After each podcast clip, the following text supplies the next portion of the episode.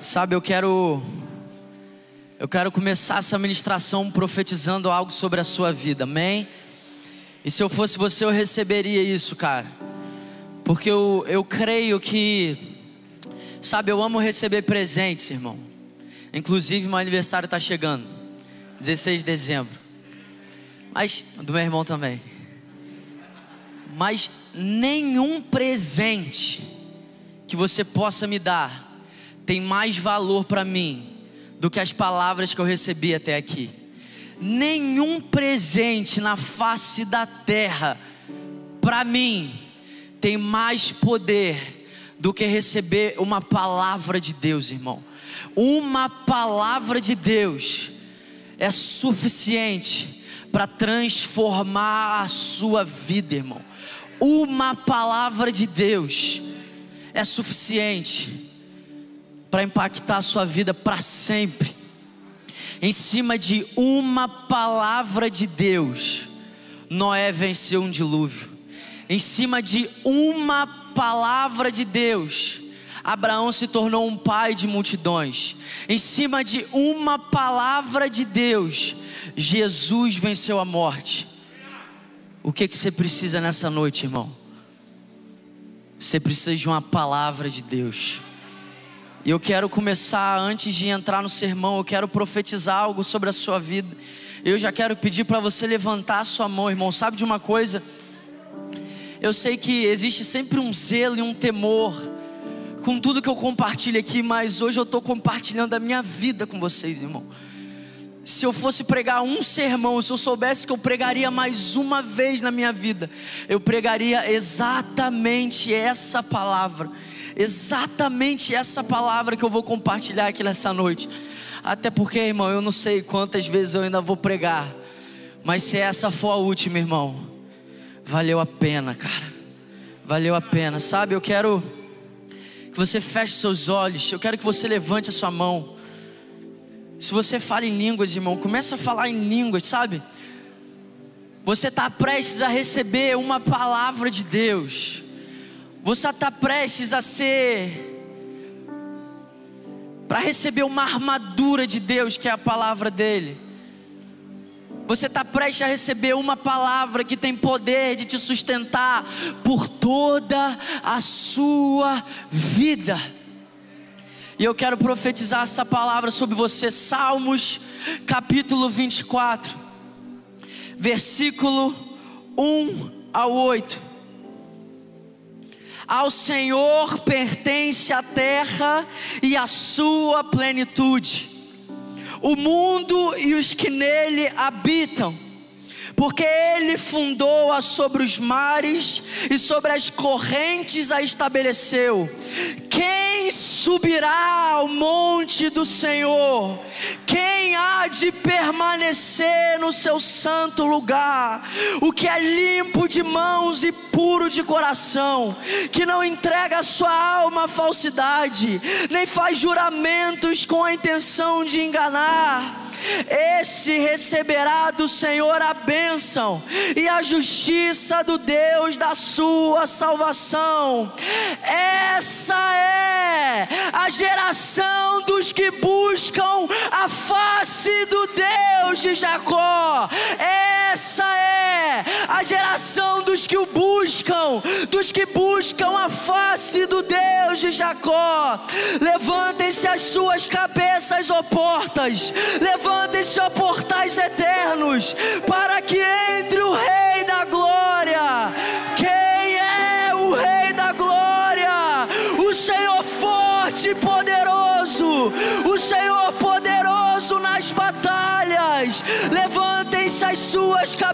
cabeças, ó portas. Levantem-se, ó portais eternos, para que entre o Rei da Glória. Quem é esse Rei da Glória?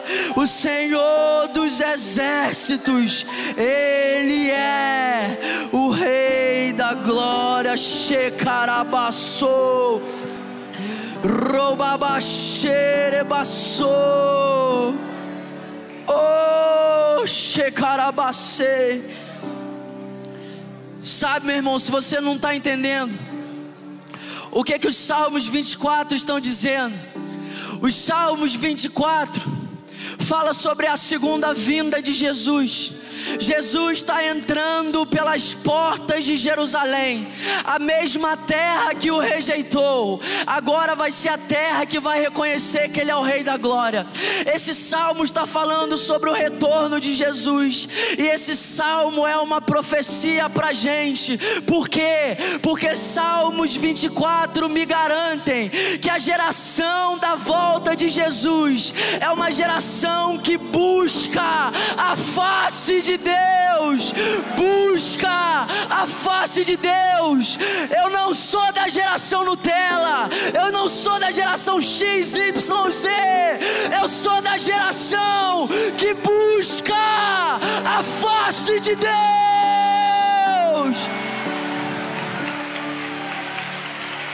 Nós somos a geração que busca a face de Deus.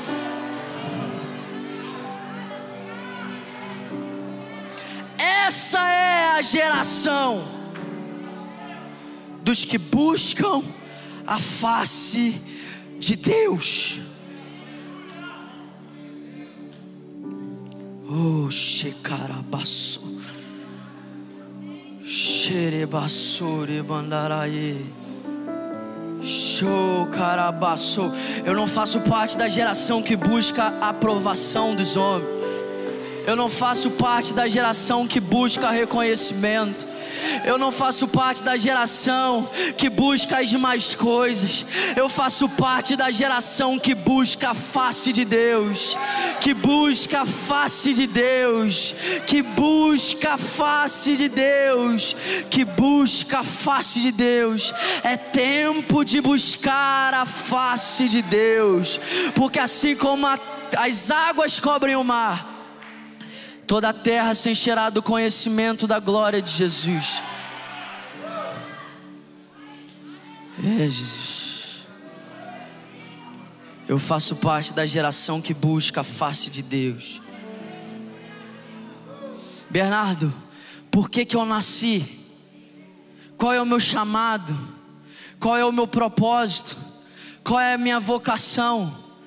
Buscar a face de de Deus. Eu nasci para buscar a face de Deus. Você nasceu para buscar a face de Deus.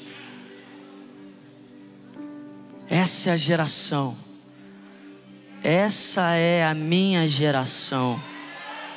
Você está preso a essa palavra até o fim da sua vida. Eu declaro que você está preso a essa palavra. Essa palavra é um destino profético sobre a sua vida. Você faz parte da geração que busca a face de Deus. Glória a Deus. Pode sentar no seu lugar, irmão. Ah, Jesus. Sabe, se você me perguntar o que que eu quero ver, irmão, eu estou sendo muito sincero.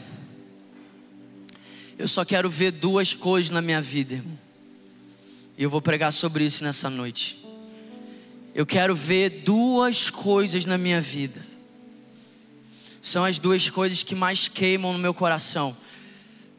São as duas coisas que tiram o meu sono. São as duas coisas que geram angústia no meu coração. São as duas coisas que me fazem chorar mas vale a pena buscar essas duas coisas. Eu só quero ver duas coisas na minha vida, irmão. Eu quero ver o retorno de Jesus e eu quero ver uma geração que busca a face dele. Eu não quero ver mais nada. Eu não quero ver mais nada, irmão. Eu quero ver o retorno de Jesus. E eu quero ver uma geração que busca a face dele. Sabe, e o que Deus tem compartilhado no meu coração que nessa noite Ele vai levantar os amigos dele. Deus vai levantar os amigos dele aqui nessa noite. Deixa eu te falar uma coisa, irmão. Nós somos mais de 50 milhões de evangélicos. E nós ainda temos uma palavra sobre nós: que a seara é grande, mas poucos são os trabalhadores. Porque nós temos 50 milhões de evangélicos e a seara é grande, os trabalhadores são poucos Porque Jesus só envia os seus amigos. Jesus envia os seus amigos. Jesus envia os seus amigos. Venham, aprendam de mim.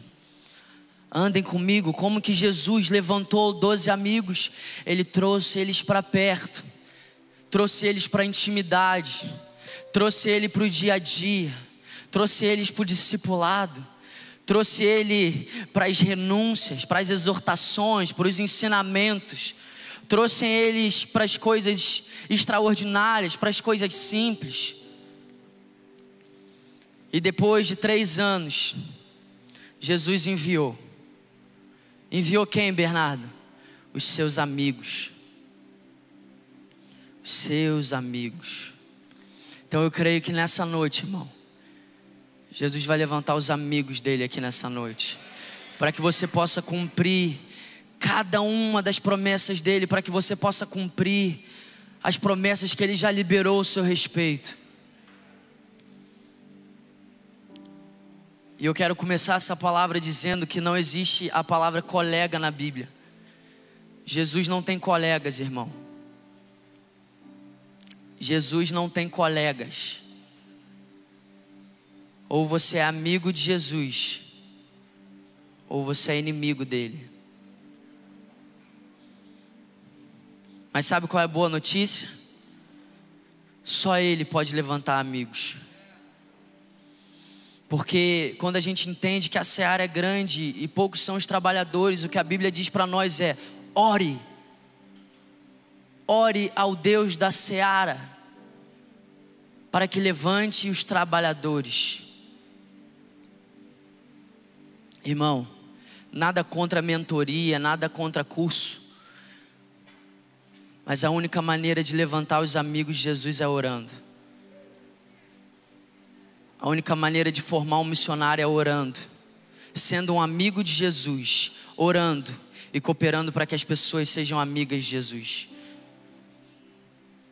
Abra sua Bíblia em João, capítulo 15, versículo 15. Jesus, nosso amigo, nosso amigo Jesus. Eu quero te clamar nesse momento, Pai, para que o Senhor cumpra essa palavra em nós aqui nessa noite, Jesus. Eu estou aqui, Pai, crendo de todo o meu coração que amigos do Senhor vão se levantar aqui nessa noite, Senhor. Mas nós sabemos, Jesus, que só o Senhor pode fazer isso. Por isso, a minha oração, Pai, é que o Senhor faça aqui nessa noite aquilo que só o Senhor pode fazer. A minha entonação não pode fazer, o meu tom de voz não pode fazer, as minhas palavras de sabedoria não podem fazer. Mas nós cremos no Evangelho que é o poder de Deus. Por isso, faça isso em nosso meio, Pai. Em nome de Jesus. João 15, 15 já não os chamo servos, porque o servo não sabe o que o seu senhor faz. Em vez disso, eu os tenho chamado amigos, porque tudo o que ouvi de meu pai eu tornei conhecido a vocês. Vamos ler mais uma vez, pode voltar já não os chamo servos, porque o servo não sabe o que o seu senhor faz. Em vez disso, eu os tenho chamado amigos. Repita comigo, amigos. Porque tudo o que ouvi de meu pai, eu tornei conhecido a vocês. Sabe, a primeira coisa que a gente precisa entender nessa noite, irmão, é que existe uma grande diferença entre servo e amigo. Qual é a grande diferença, Bernardo? É que nem todo servo é um amigo de Jesus. Mas não existe nenhum amigo de Jesus que não seja um servo dele. É por isso que nós não podemos fazer parte de uma geração que levanta servos. Porque servos se levantam, se entregam, se cansam e saem piores do que chegaram. Mas nós precisamos ser uma geração, primeiro, de amigos de Jesus. E nós precisamos ser jovens, homens, mulheres, que levantam os amigos de Jesus, porque os amigos de Jesus, irmão, ninguém pode parar. Os amigos de Jesus não se movem por circunstâncias. Os amigos de Jesus não se movem por uma atmosfera. Os amigos de Jesus não se movem por uma agenda da terra. Os amigos de Jesus não se movem pelas palavras dos homens. Os amigos de Jesus não se movem por um cenário e pelas circunstâncias. Os amigos de Jesus se movem pela voz dele. E se você é movido pela voz de Jesus, irmão, o diabo não tem nenhum poder contra você. Se você é movido pela voz de Jesus, você não é refém dos homens. Você não é escravo dos homens. Você não é refém de aprovação. Você não é refém de like. Você não é refém de aplausos. Meus irmãos, eu amo compartilhar uma palavra e as pessoas aplaudirem, mas eu não sou refém dos seus aplausos. Eu sou refém de Jesus, irmão. A maior liberdade que o ser humano pode experimentar é ser refém de Jesus e da palavra dele. Então a diferença do servo é que nem todo servo é um amigo, mas todo amigo serve ao Senhor. Todo amigo gasta a sua vida para cumprir o plano de Deus, gasta a sua vida para que a promessa e os planos de Deus se cumpram sobre a sua geração. E sabe qual é o mais lindo? Eles são livres até de viverem a promessa. É de viverem a promessa. Porque muito melhor do que viver a promessa é desfrutar do Deus que prometeu. Moisés é amigo de Jesus ao ponto de ficar 40 anos guiando um povo murmurador e idólatra no deserto. Jesus ainda Deus ainda manda ele subir no monte e olhar a terra. E Moisés não entra na terra.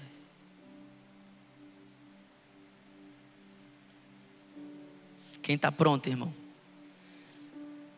Para gastar a vida inteira e talvez não desfrutar da promessa.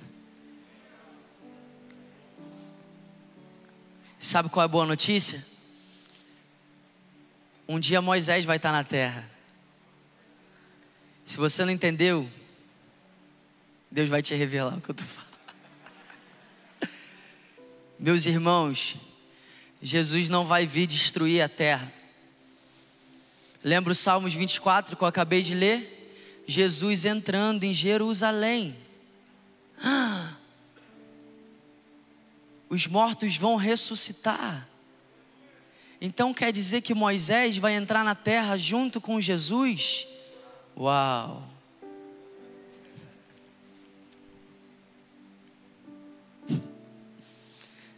Amém, gente? Amém. Novos céus e novas terras. Atos 23, os céus contêm Jesus até o tempo da restauração de todas as coisas. Sabe por que, que a gente não quer ir para o céu? Ficar 24 horas por dia dizendo santo, santo, porque você não nasceu para isso.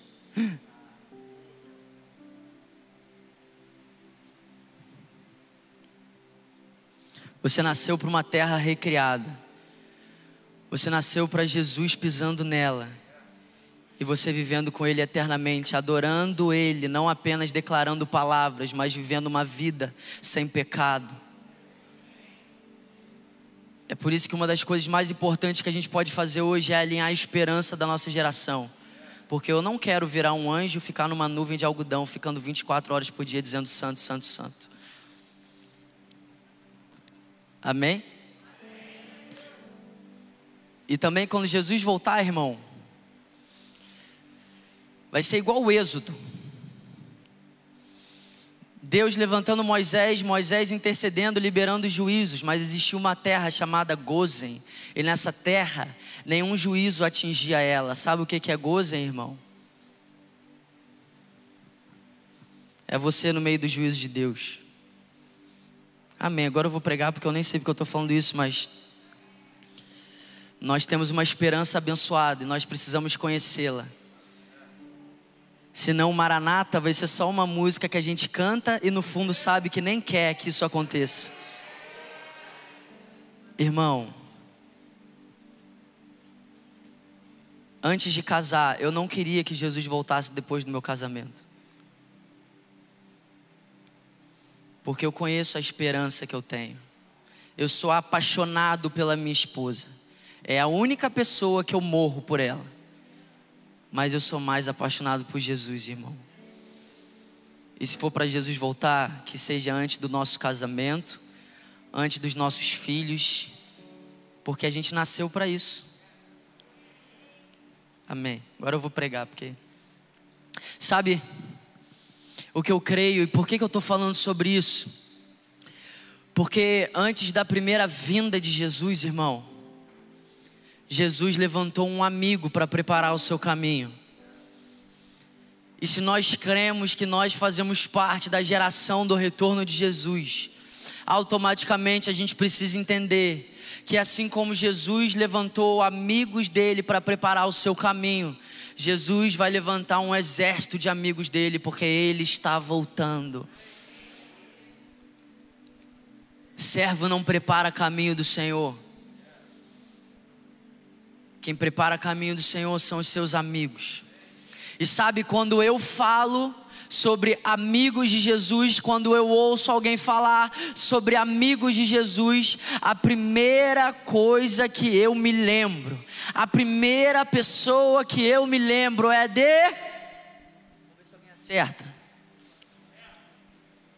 Noé? Também, acho que era amigo, era amigo de Deus. Mas quando eu falo sobre amigos de Jesus, a primeira pessoa que eu me lembro é João Batista. E sabe o que eu mais amo sobre João Batista? Irmão, quantos milagres João Batista fez? Nenhum. Meu Deus, devia ser muito desalinhado.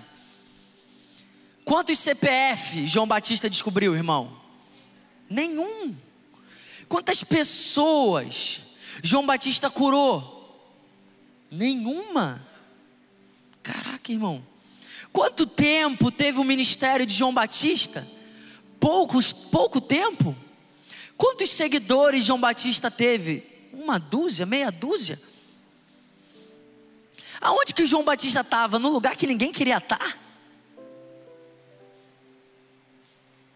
Quem quer ser João Batista aí, irmão? Porque, irmão, quando você ouve isso tudo, a primeira coisa que você pensa é: meu Deus, que fracasso de homem. Que fracasso de homem. Nenhum milagre, nenhuma cura nenhuma profecia, nenhuma palavra profética, nenhuma palavra de conhecimento, nenhuma palavra de sabedoria. Não! Passou mais tempo na prisão do que teve seu ministério público? Sim! Não teve grandes seguidores, poucos seguidores. A maioria das pessoas rejeitou a ele? Sim! Mas sabe de uma coisa, irmão?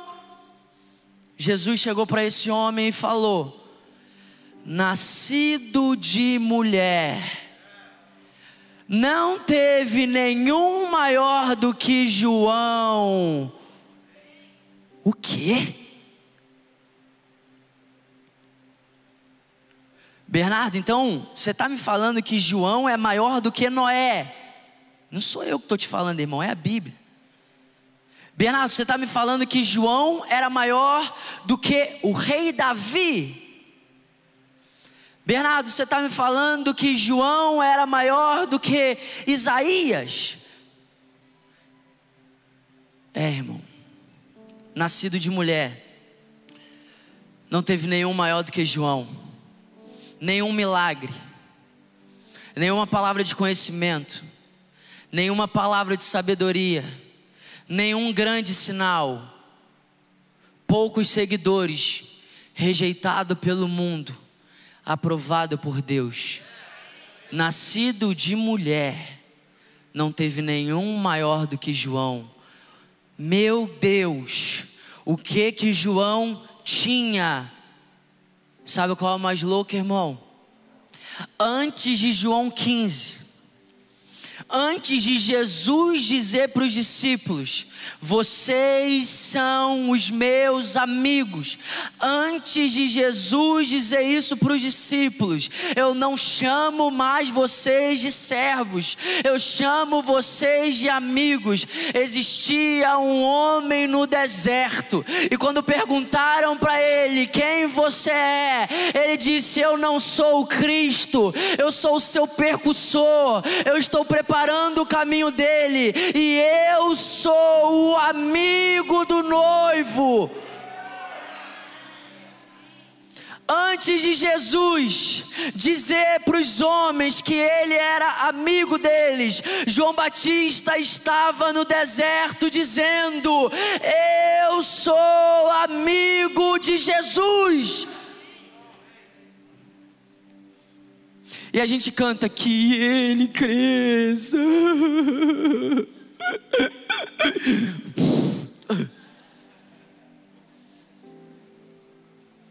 E João, eu imagino João cantando: ah, que ele cresça, que ele cresça, que eu diminua. Por quê? Por que, que o que para gente é um prejuízo, para João era um grande lucro? Por quê? Porque João era amigo de Jesus. Quem é amigo de Jesus quer sumir para que ele apareça, irmão. Quem é amigo de Jesus quer diminuir para que ele cresça, porque dele, por ele e para ele são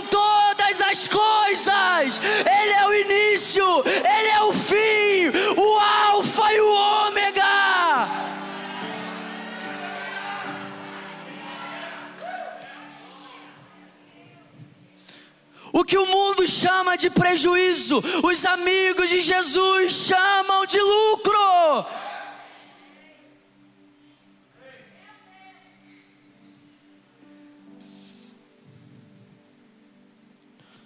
O que o mundo chama de prejuízo, os amigos de Jesus chamam de lucro.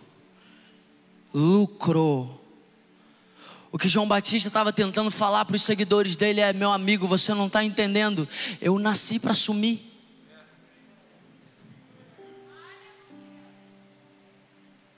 E Enoque andou com Deus, e não foi mais encontrado.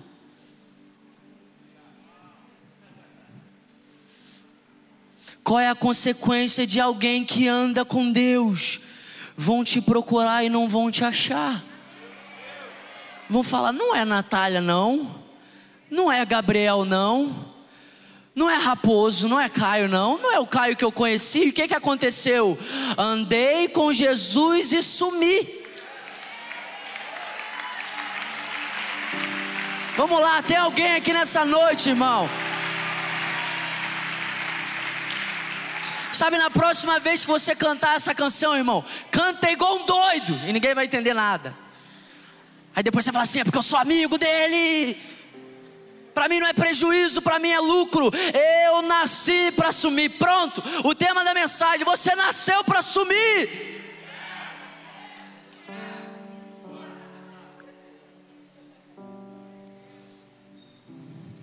É por isso que Jesus disse: Quer vir após mim? Negue-se a si mesmo. O que é negar a si mesmo? Sumir. O que é negar a si mesmo? Não sou mais eu quem vivo.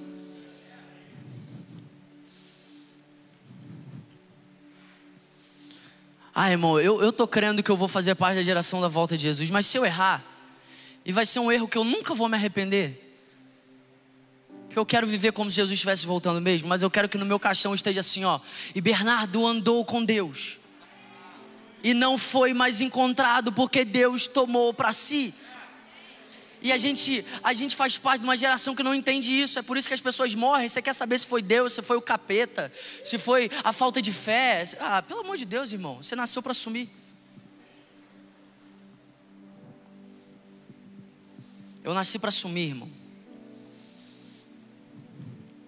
E eu creio que nessa noite Jesus vai levantar os amigos dele aqui, cara. Eu creio que nessa noite Jesus vai levantar os amigos dele aqui. Mas Bernardo, como é a vida de um amigo de Jesus?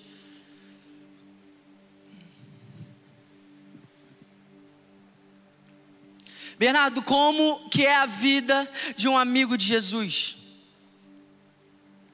João capítulo 1, versículo 22 e 23. Disseram-lhe então: Quem é você? Uau! Dê-nos uma resposta para que a levemos àqueles que nos enviaram.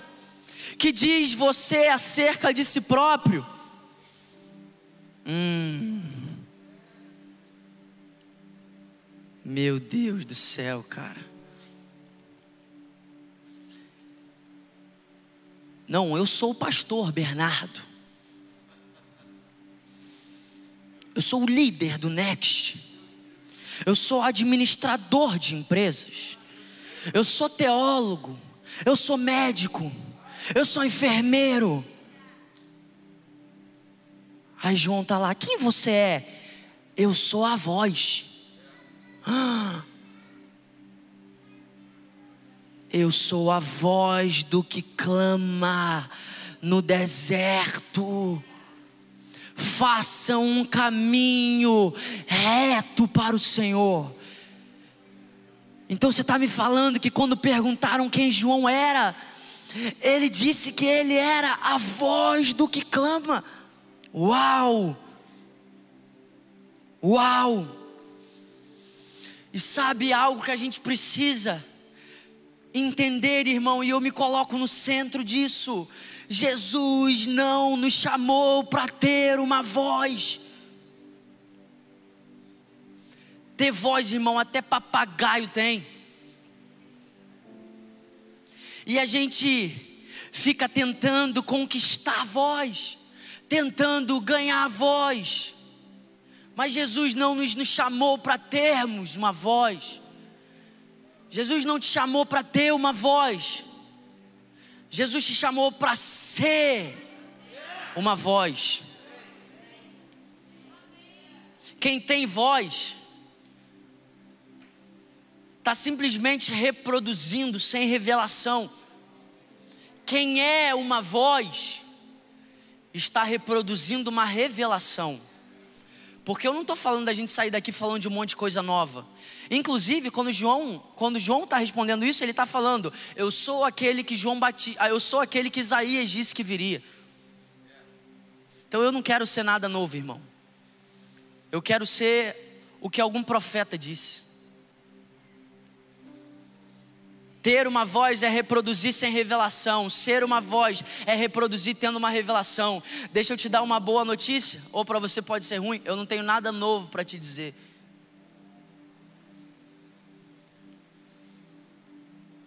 Eu só tenho o que os profetas disseram. Eu só tenho o que Jesus disse. Eu não tenho nada novo, irmão. O que eu estou falando, você acha 100, 200, 300 pessoas que estão falando. E glória a Deus, uma pessoa alinhada fala aquilo que todo mundo está falando, todo mundo de Deus. E cuidado com quem aparece com uma nova mensagem e um novo evangelho. Porque Jesus disse: se alguém chegar anunciando um novo evangelho, um outro evangelho que não seja o de Cristo Jesus, que seja anátema.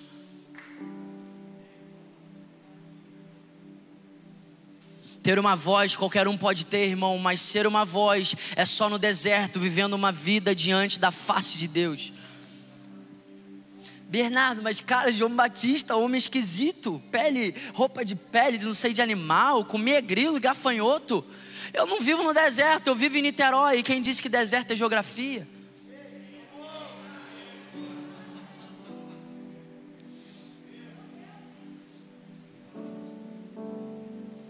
Lembra Daniel?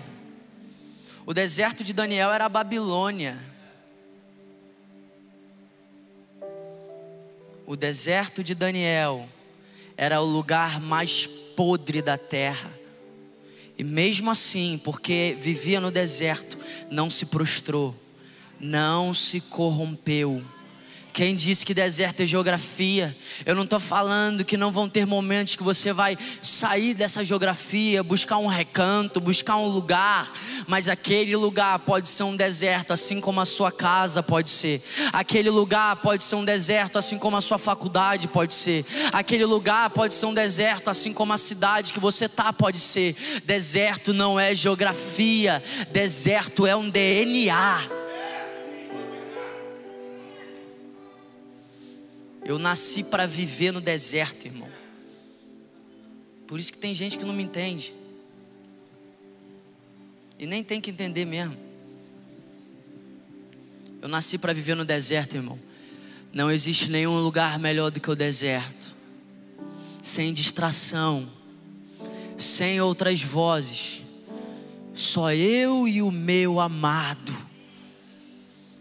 E sabe uma palavra que vai se cumprir na nossa geração? Não sei se é Oséias 6, mas ele diz: Eu te levarei de novo ao deserto, e lá falarei ao seu coração, e você vai me ouvir, e eu vou fazer uma aliança com você, porque você é a minha esposa. Ué, mas Jesus só fala no deserto? Não, mas a gente só escuta no deserto.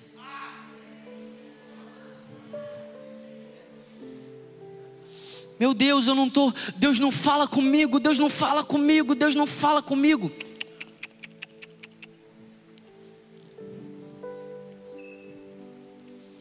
Vamos lá, irmão. João Batista viveu uma vida clamando. Amém? Uma vida no deserto clamando. Clamando pelo que, Bernardo? Pelo plano de Deus, tá bom? Clamando para que o plano de Deus se cumprisse, clamando que ele fosse útil no plano de Deus. Então você está me falando que João Batista não para de clamar e eu sirvo a um Deus que não fala?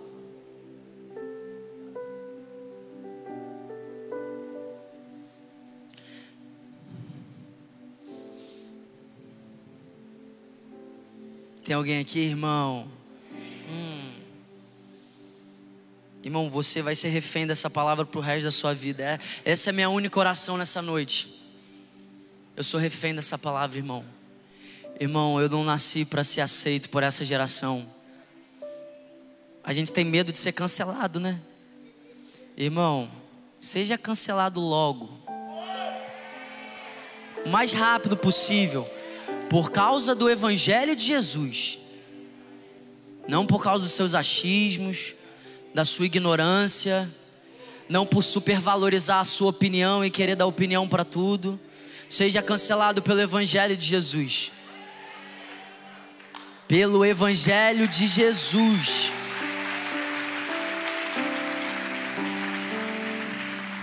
Agora eu quero ler com você uma palavra. Irmão, eu não sei se eu consigo transparecer isso, mas, cara, essa palavra Sabe, a Bíblia diz em Apocalipse que João comeu um livro. E esse livro era doce na boca dele, mas no estômago era amargo. Irmão, eu tô com o estômago amargo dessa palavra. Para você pode estar tá saindo doce, irmão, mas no meu estômago tá amargo. Mas que seja, irmão. Eu tô crendo que essa palavra vai se cumprir. Eu tô crendo, irmão. Eu não quero ser mais uma pessoa que critica a minha geração. Pelo amor de Deus, cara. Deus te chamou para ser profeta. Irmão, deixa eu te falar uma coisa. Eu não tenho facilidade. Quem estava aqui na sessão da tarde? Eu chamei os youtubers, todo mundo aqui na frente. Quem estava aqui? Eu não tenho naturalmente falando uma facilidade com essas pessoas. Não por, não por nada. Vê se, eu estou sendo sincero, tá bom? Tem espaço para ser sincero aqui, irmão? Amém. Eu não tenho muita facilidade. Os caras ficam vídeo, vídeo, vídeo, vídeo, vídeo. Eu creio que eles foram chamados para isso, eles vão fazer isso para a glória de Deus. E Deus está me tratando, porque eu estou errado, tá? Eu estou confessando um pecado. Estou confessando um pecado, irmão. Eu não tenho muita facilidade. Mas, cara, hoje, enquanto eu estava aqui, o Espírito Santo falou assim para mim: não tem facilidade? Não seja movido pela sua alma. Chama eles aqui, começa a abençoar eles e profetizar. Porque Deus me chamou para isso, irmão. Deus me chamou para isso. Deus me chamou para isso, irmão. Deus te chamou para isso, irmão. É hora da gente colocar a nossa opinião no lugar que é devido. Qual é o lugar devido? Bem abaixo da opinião de Deus. Então, irmão, a minha opinião sobre eles não importa. O que importa é a opinião de Deus. É impossível amaldiçoar aquele que Deus abençoou, irmão. Eu tô aqui para isso, cara. Eu tô aprendendo isso na prática. Já vi que o gerador vai virar 22 horas. Qualquer coisa a gente continua o culto no escuro. Mas eu quero ler, tô brincando, tá, gente? Vou acabar já já. Eu quero ler um texto com você que está em Lucas, capítulo 18. E a gente vai ler do versículo 1 até o 8. Tem alguém recebendo essa palavra aqui, irmão? Amém, cara. Amém. Amém. Eu não estou preocupado em como você está recebendo ela hoje. Eu estou preocupado o que, que ela vai gerar em você daqui a 10, 15 anos. Eu sei que daqui a 10 e 15 anos, irmão, essa palavra vai estar tá frutificando na vida de pessoas aqui. E é isso que importa. Lucas capítulo 18, versículo 1. Então Jesus contou aos seus discípulos uma parábola para mostrar-lhes que eles deviam orar sempre e nunca desanimar. Repete comigo: orar sempre e nunca desanimar. Ninguém repetiu, ninguém quer orar sempre e nunca desanimar. Amém. Versículo 2. Ele disse: Em certa cidade havia um juiz que não temia Deus, nem se importava com os homens.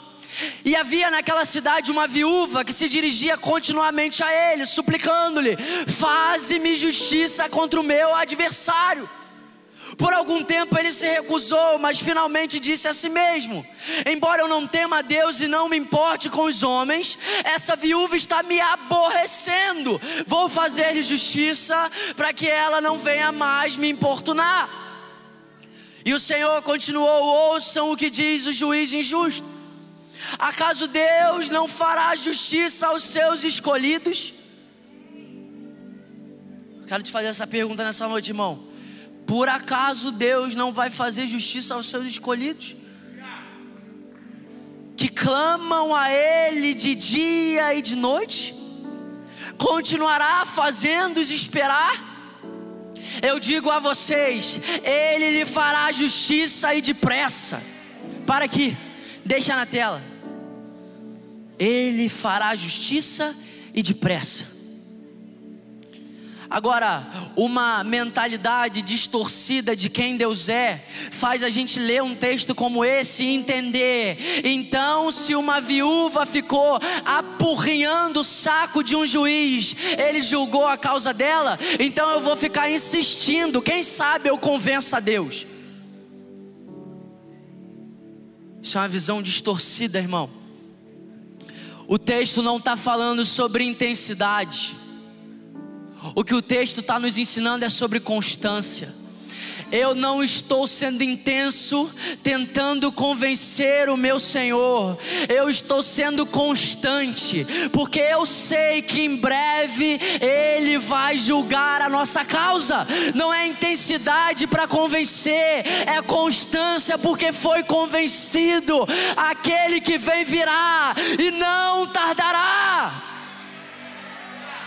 Não seja intenso para tentar convencer o Senhor, seja constante e se convença, Ele vai cumprir cada uma das suas palavras, Ele vai julgar cada uma das pessoas. A sua causa que a justiça dos homens não julga, Deus vai julgar.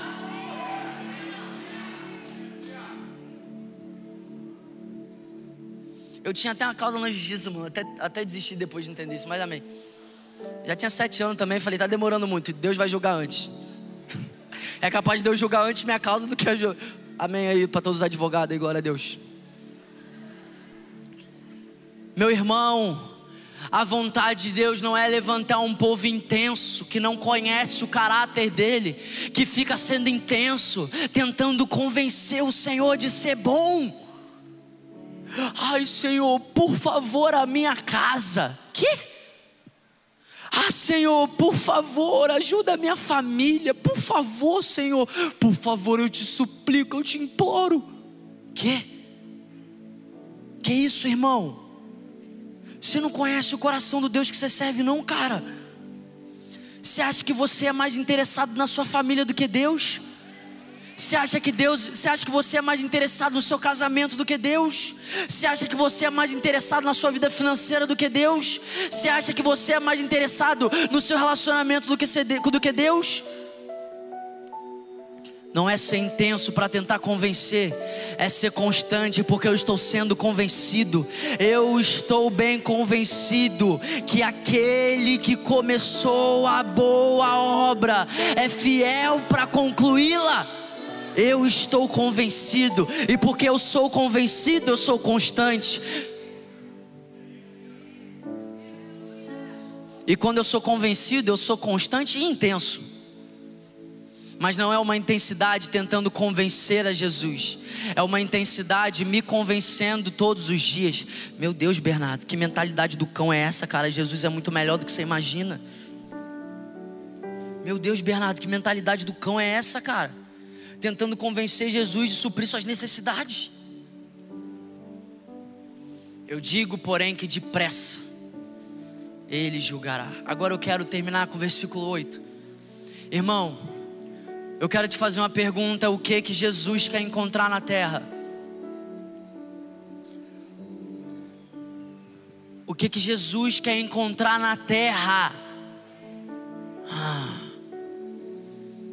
A gente acha que Jesus quer encontrar muita coisa. Não, Bernardo, Jesus quer encontrar santidade. Existe santidade sem fé? Não, Bernardo, Jesus quer encontrar constância. Existe constância sem fé? Não, Bernardo, Jesus quer encontrar um povo generoso. Existe generosidade sem fé? Sem fé é impossível agradar a Deus. Sabe o que, é que Jesus quer encontrar na terra quando ele voltar?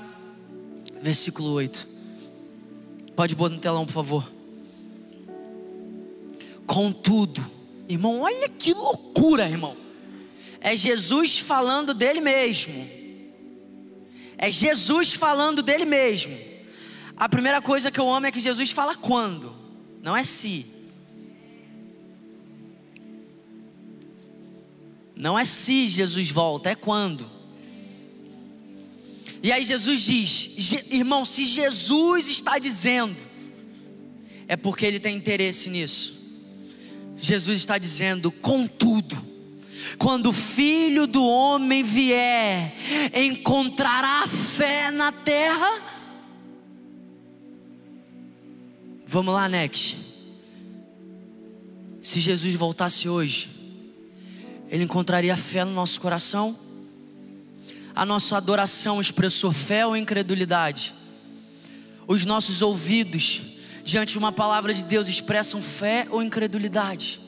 o que Deus acharia no nosso meio nessa noite se Ele voltasse, porque o que Ele quer achar, fé. Agora, sabe algo que a gente precisa entender? Irmão do céu, coronavírus não é nem princípio das dores, irmão. Coronavírus é tipo assim, ó. Eu vou. Eh, se prepara aí, irmão, tá só começando.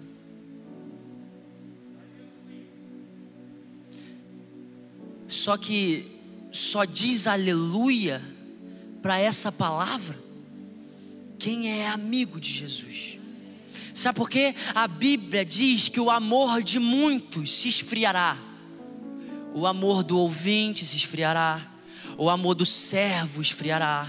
O amor do conferencista se esfriará. Mas o amor dos amigos de Jesus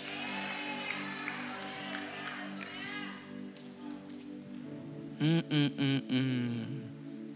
Não, meus irmãos, o meu amor não vai se esfriar, porque é impossível ser amigo de Jesus e esfriar. É impossível ouvir a voz dele e esfriar.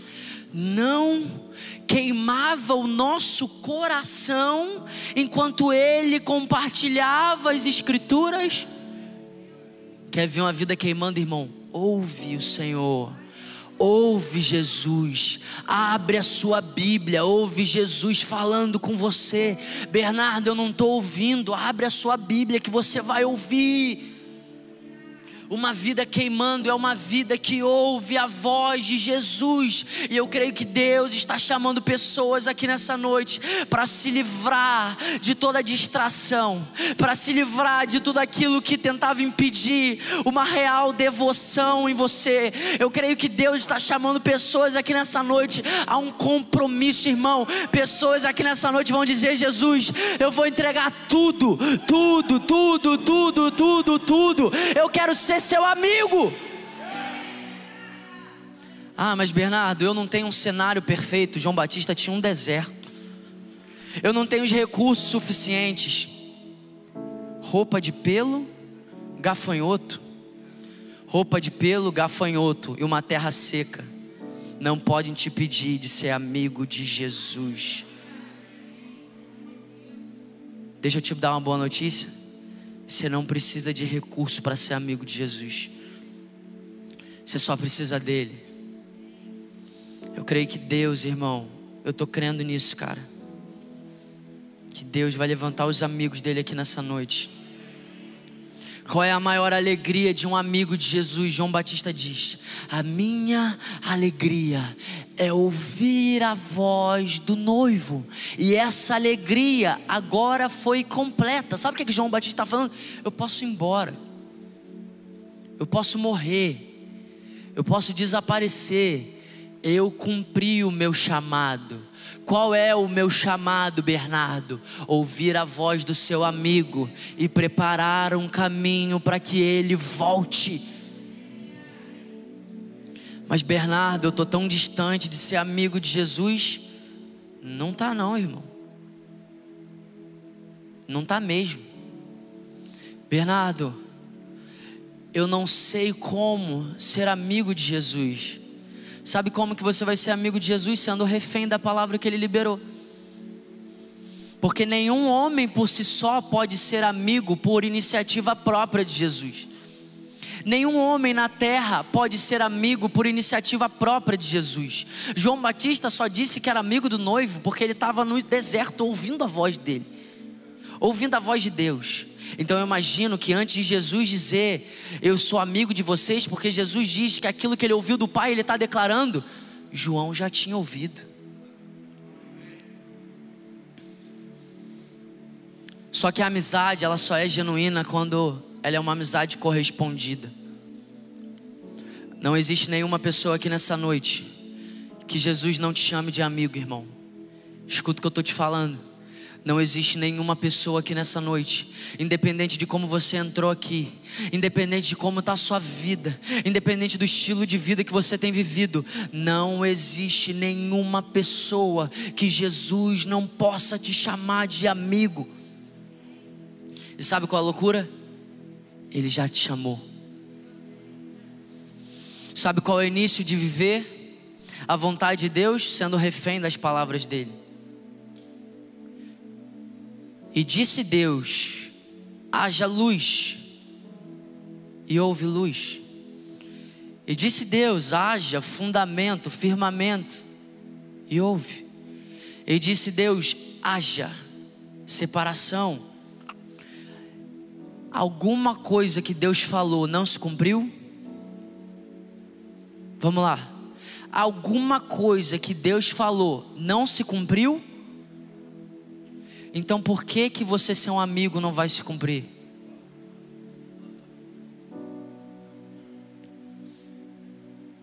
Eu sou refém dessa palavra, irmão.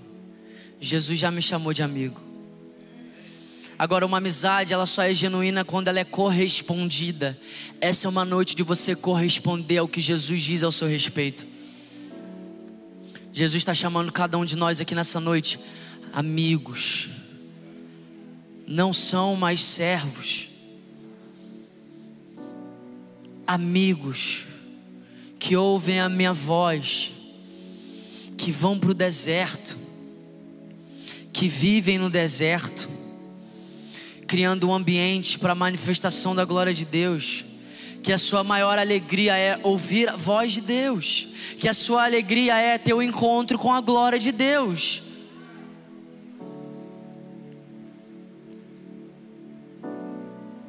Deus vai falar com você agora, irmão. Sabe o que Deus vai falar com você? amigo. Irmão,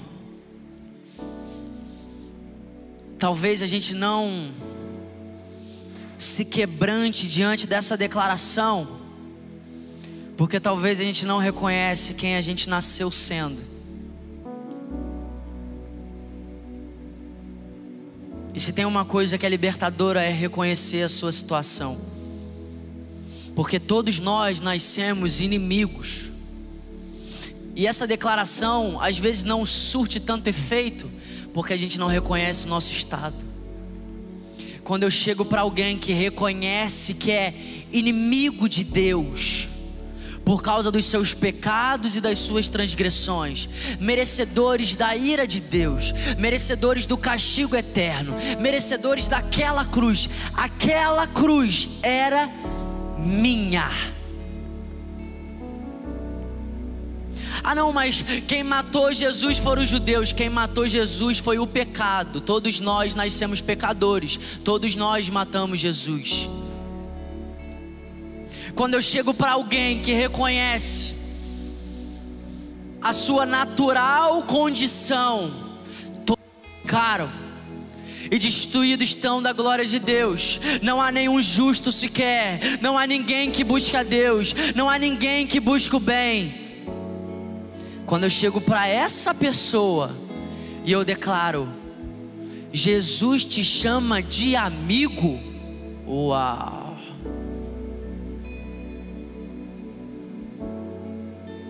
Uau. Eu chego no meu quarto e eu ouço ele falando, amigo.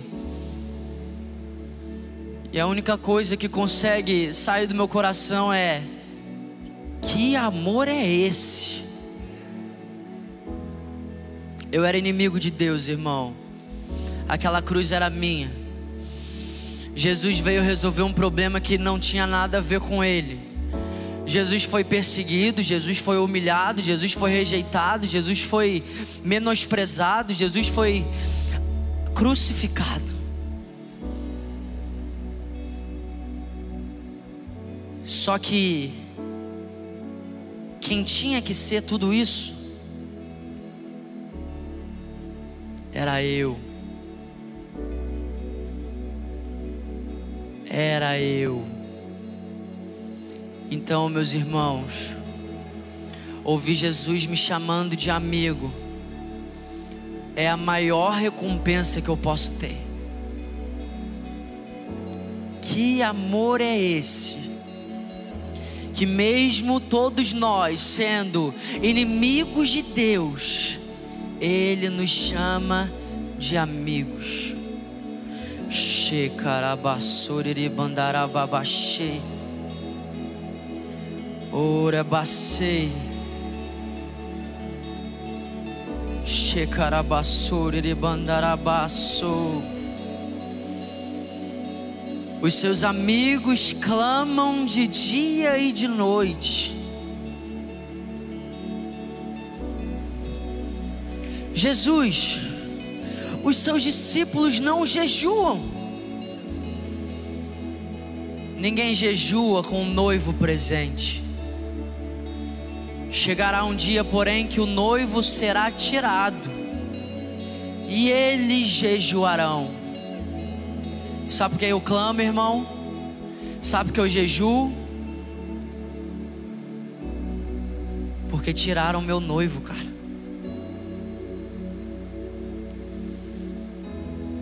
Mas sabe qual é a boa notícia? Ele vem. Ele vem. Ele vem encontrar os seus amigos. Ele vem encontrar os seus amigos que não dependem de um bom cenário. Eles vêm buscar os seus amigos que não dependem de aprovação. Eles vem, ele vem buscar os seus amigos, encontrar os seus amigos que não precisam de boas vestes que não precisam de recursos, que não precisa estar no lugar certo, geográfico, porque o lugar certo você já está nele, nele.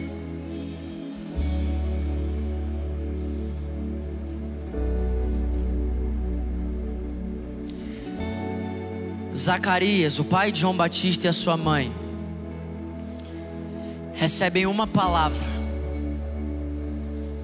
você vai ficar grávida, seu filho vai ser um grande homem, ele vai preparar o caminho do Senhor. O que, que os pais de João Batista fazem? Levam ele para o deserto. Que? quê?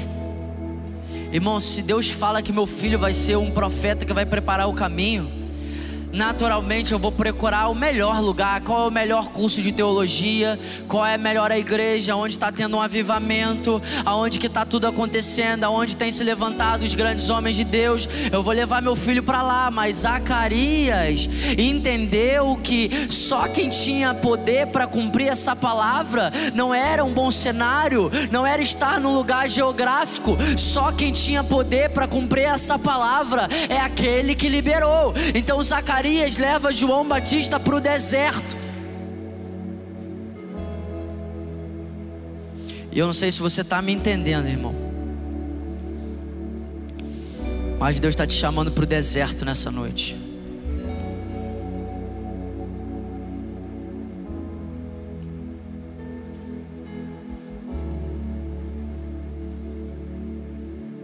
Jesus está te chamando para o deserto, irmão.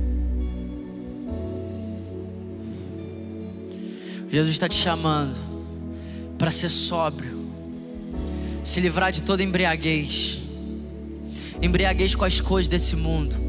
Por quê? Porque a nossa alegria é a voz dele.